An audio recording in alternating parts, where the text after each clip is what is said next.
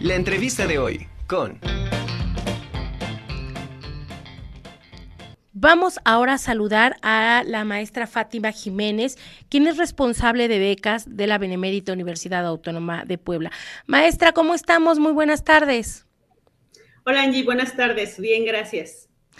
Pues maestra, ya están las becas tan solicitadas por todos los alumnos. ¿Cuáles son las que ya tenemos listas?